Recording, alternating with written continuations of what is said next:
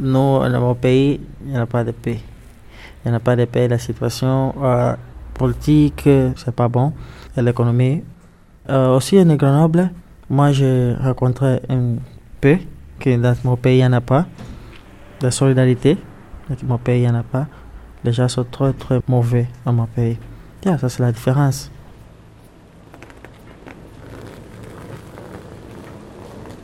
Émission réalisée avec des personnes exilées qui apprennent le français et des étudiants grenoblois. Dans cette partie, nous nous projetterons en politiciens. Si vous étiez le président de la République, quelle serait votre politique pour l'économie du pays?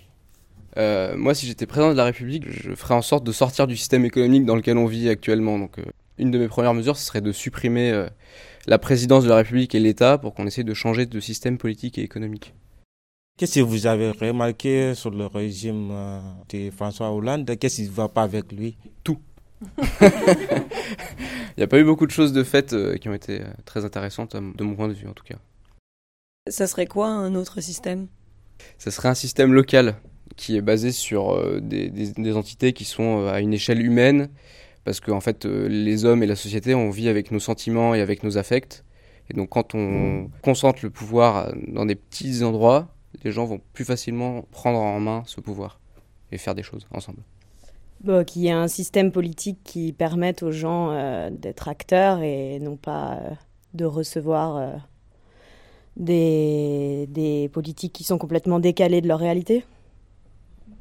Et tu penses euh, du coup qu'actuellement, ce n'est pas le cas en France. Euh, les, gens n'ont pas actuellement euh, ce pouvoir pour se présenter, par exemple. Moi, je pense qu'avoir le droit de, des manifestations, par exemple, ça ne donne pas déjà ce pouvoir aux gens. Ça, ça ne suffit pas. Non, je crois pas, non. Je pense que si, si réellement on avait, on avait tous le pouvoir qu'on devrait avoir d'un point de vue polique, il n'y aurait pas autant d'injustice sociale, je pense. Euh, qu'il y ait plus de, de brèches ouvertes pour que ce pouvoir il, s'exprime et qu'il ne soit, pas, euh, soit pas réprimé. Même les personnes qui arrivent en France, je pense que c'est. Euh, j'ai le sentiment qu'on, qu'il y a un amas de, de, complications administratives, etc., qui empêchent les gens d'avoir une forme de pouvoir. Et même quand ils ont des papiers, on fait tout pour, que, pour, pour faire taire les gens, en fait. Et avoir du pouvoir, c'est euh, avoir le droit de choisir euh, comment on habite, euh, avec qui, où, quel type de loisirs on peut avoir. mais c'est tellement de choses, c'est un peu difficile de...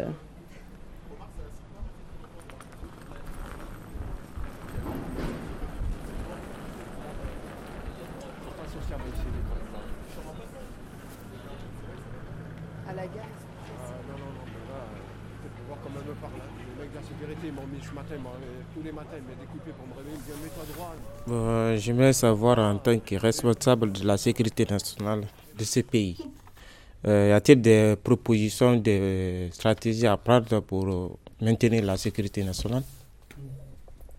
Bah, euh, je pense que la question de la sécurité, c'est surtout une question de politique sociale en fait, parce que beaucoup d'insécurité et de combats, etc., c'est lié euh, au fait qu'il y ait des, conflits euh, surtout économiques ou qu'il y ait des populations qui soient mises de côté et qu'après il y a des gens qui deviennent un peu violents parce qu'ils sont contrariés au fond. Donc au final, la question de la sécurité, c'est plus une question sociale pour moi. Enfin, si on met que plein de policiers, ça va pas changer grand-chose en fait. Il faut aller à la, à la racine des problèmes, quoi. Je sais pas. Euh. Par exemple, il y a eu des attentats l'année dernière à Paris. Il faut se poser les questions de pourquoi ces gens-là ont fait des attentats en fait. C'était quoi leur, leur, vie en fait avant? Et si ça se trouve il y a d'autres gens qui sont dans le même cas donc. Euh, Voyons que bon, il y a beaucoup d'attentats qui se passent en France. Euh, parlons de celle de Nice, de Paris. Pour vous, quelle est la manière de lutter contre ça? Pour moi, le, ceux qui se radicalisent, c'est des jeunes, souvent dans des situations difficiles, qui par exemple pas trop de parents, etc euh, qui souvent pas de boulot, qui n'ont rien à faire. Et après, il y a des gens qui les engrainent et tout, parce qu'il y a des conflits à l'autre bout du monde où la France est impliquée. Et bah du coup, il y a des gens qui vont venir et qui vont dire ouais regarde l'Occident, la France c'est mal, etc. Et ils vont commencer à se dire ouais ouais c'est vrai c'est vrai et en plus ma vie elle est pourrie ici, donc je vais partir ailleurs où ça sera mieux et j'aurai j'aurai un sens à ma vie au final quoi. Ils nous embarquent dans, dans l'islam après, enfin c'est pas la, religion, enfin ils ont une, interprétation assez extrême quoi mais donc je pense c'est ça, c'est vraiment des gens qui sont dans des situations hyper difficiles qui se radicalisent en fait.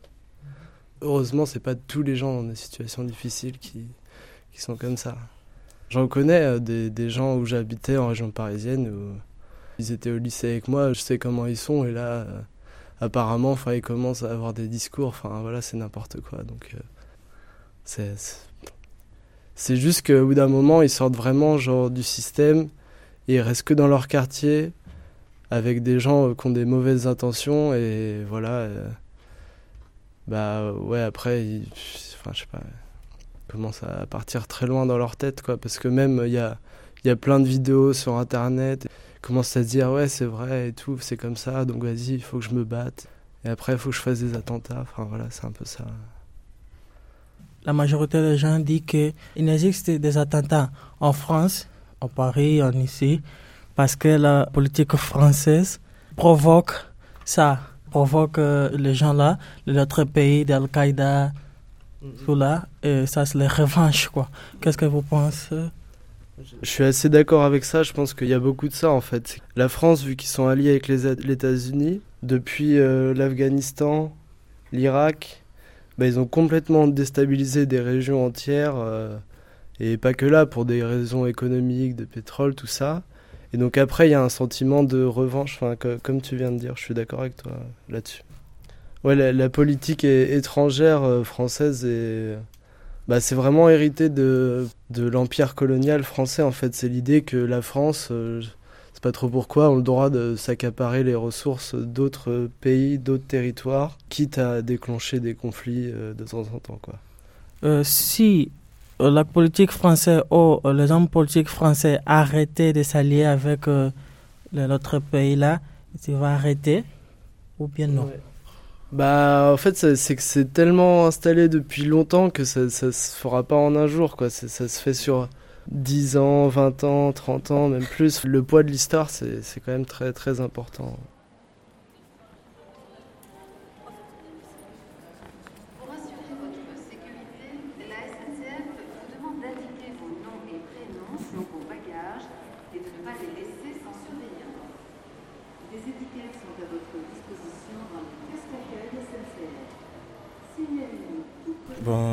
Dites que si vous êtes euh, président de la République, vous allez partager le pouvoir.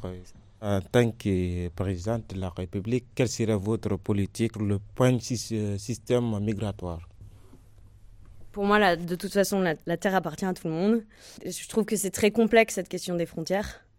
J'aimerais idéalement qu'il n'y en ait pas, mais en même temps, je sais que c'est pas aussi simple. Donc, euh, je sais pas. Je peux pas arrêter quelque chose par rapport à ça. Mais j'aimerais en tout cas qu'il y ait beaucoup plus d'ouverture et, d'accueil, et d'accueil, euh, d'accueil digne.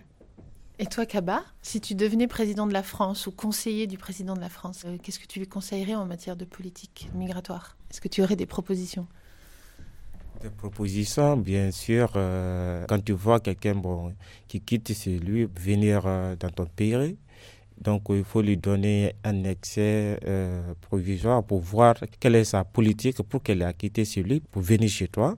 Et comme elle veut s'installer chez toi, et pourquoi il a choisi le pays, pourquoi il a choisi de venir en France?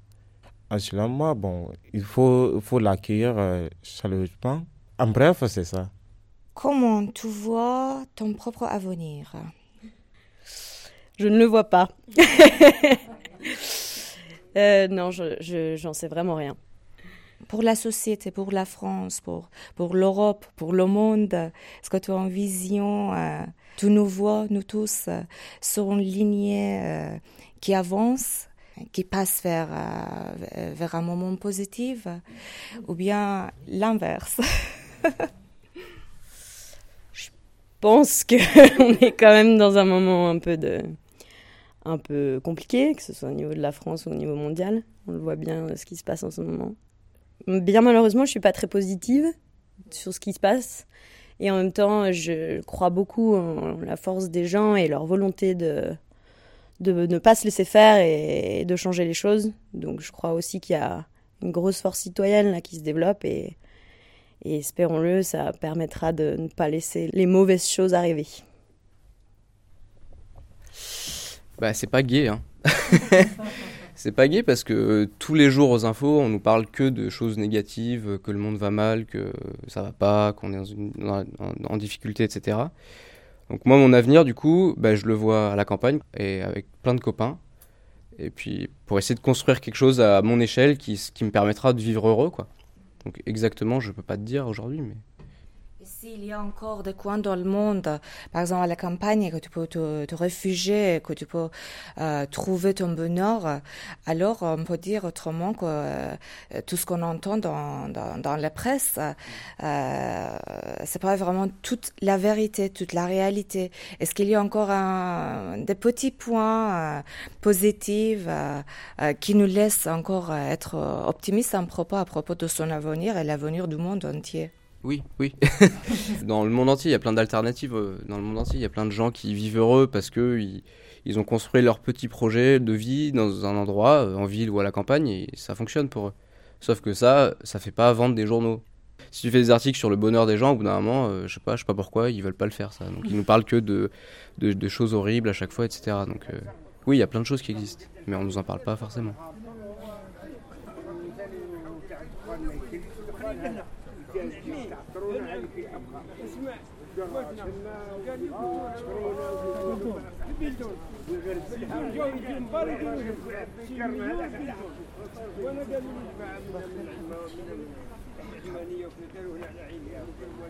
Quand j'étais en Iran, c'est un pays euh, Moyen-Orient avec euh, ses problèmes géopolitiques euh, et ses caractéristiques particulières.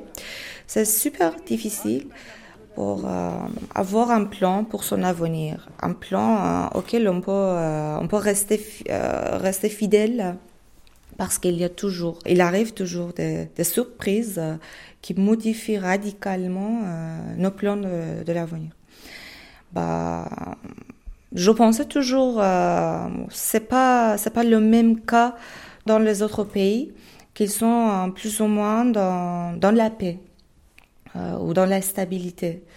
Euh, je pensais toujours dans euh, mes imaginations, notamment à propos de la France, avec l'esprit cartésien.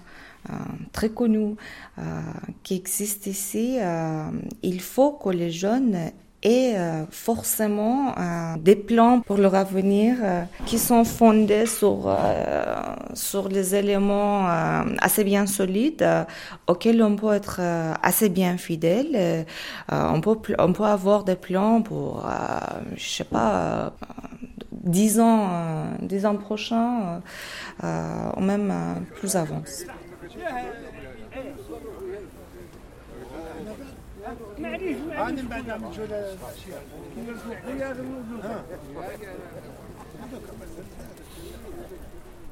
Je voudrais savoir, après ton master, quel est ton projet euh, bah, Mon projet, c'est d'être heureux. Donc, euh, du coup, euh, je ne sais pas vraiment quel métier je vais faire. Parce que là, je suis en fin d'études et quand on finit les études, on est un peu perdu en ce moment en France. On ne sait pas vraiment ce qu'on va faire. Donc, ça, c'est incertain. Enfin voilà, mon avenir, je le vois pas en tant que métier, mais je le vois en tant que vie dans un endroit qui me plaira. Qui me plaira quoi. Je sais pas du tout ce que je veux faire et je sais pas où je vais aller, dans quoi je vais m'engager. Enfin, je sais pas quoi. Mais on verra. Ça me, ça me fait pas si peur que ça. On apprend à se dire c'est pas grave. Ça, ça veut dire aussi qu'il y a plein de portes probablement ouvertes ou qu'on pourra en ouvrir. Est-ce que tu envisages euh, quitter la France?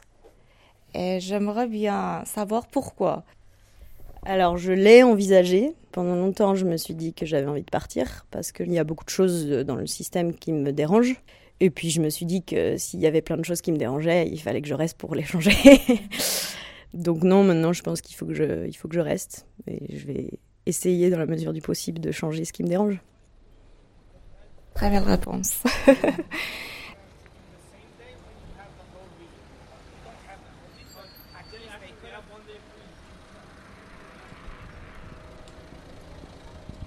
Dès que je suis ici en France, je suis plus libre pour connaître la culture propre à moi-même, c'est-à-dire la culture perse. Ici, les informations, surtout historiques à propos de, de Perse, d'Iran, sont plus fiables, sont moins manipulées. Heureusement, avec euh, énormément de sources qui existent ici, souvent gratuitement dans les bibliothèques municipales. Et les films qui sont réalisés euh, et qui sont euh, sur, sur les écrans ou euh, bien dans les, euh, dans les magasins, on peut, on, peut, on peut, les acheter à propos de la culture d'Iran et de Perse. Ici, du coup, j'ai plus d'opportunités d'approfondir cette culture. Aussi bien, nous avons euh, l'opportunité, la chance d'avoir euh, les soirées culturelles, poétiques euh, iraniennes ce qu'on n'était pas très, euh, très évident d'avoir euh, en Iran, avec euh, les surveillances, avec même les limites, les censures des textes. Ici, si je découvre vraiment les textes qui sont écrits par les écrivains iraniens, auxquels j'avais jamais accès en Iran à cause des censures, par exemple. Mais ici, je, je, les découvre. C'était pas totalement limité ou interdit, on, bien sûr, on les faisait, mais euh, ici c'est autrement, c'est plus libre, euh, c'est plus accessible.